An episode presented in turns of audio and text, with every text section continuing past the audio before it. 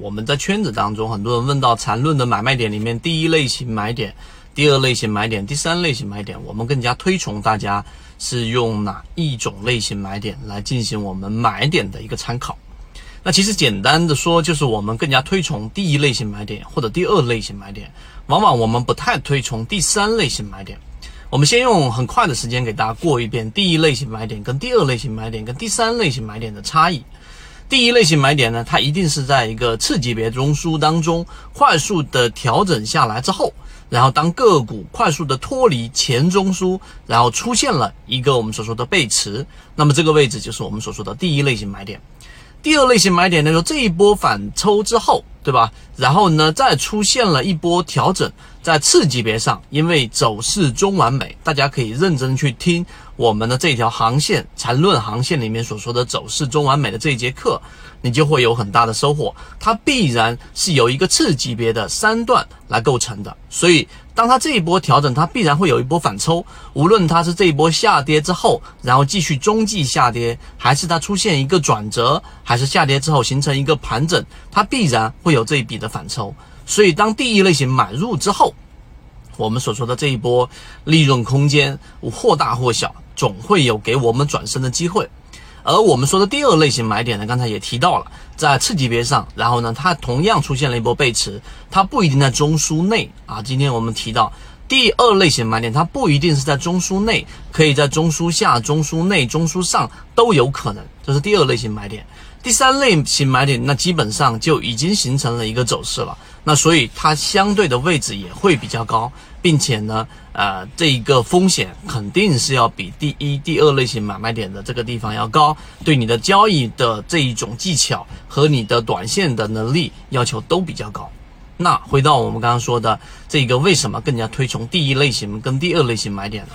首先，我们先说一个大的思想和大的方向，就我们未来的走向啊，一定会更多的偏向于中低位的低吸，或者是要有价值的护城河。来让保证着我们即使在短期内错误了，并且在中期上，在一个不是特别长的时间段，例如说一个季度、一个月，它会纠正它这样一个个股的低位，然后再反抽上去，然后让我们能得到获利。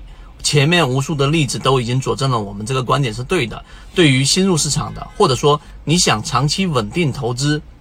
长期稳定获利的，在 A 股市场里面去做第一类型、第二类型的买卖点是没有问题的。这第一个我们要提的。第二，第一跟第二类型买卖点其实更加符合我们所说的超跌的模型，因为第一类型买点它必然是一个快速脱离中枢的一个下跌。